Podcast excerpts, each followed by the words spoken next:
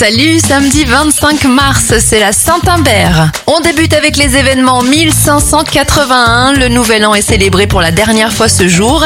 Désormais, avec l'entrée en vigueur du calendrier grégorien, l'année débutera le 1er janvier. Paris Match débarque dans les kiosques en 1949. En 1957, on commence tout doucement à dessiner l'UE puisque la France, l'Allemagne de l'Ouest, l'Italie, la Belgique, le Luxembourg et les Pays-Bas signent le traité de Rome afin de créer la communauté économique européenne, la CEE. E.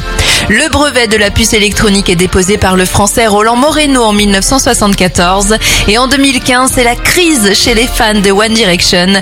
Zayn Malik annonce qu'il quitte le groupe.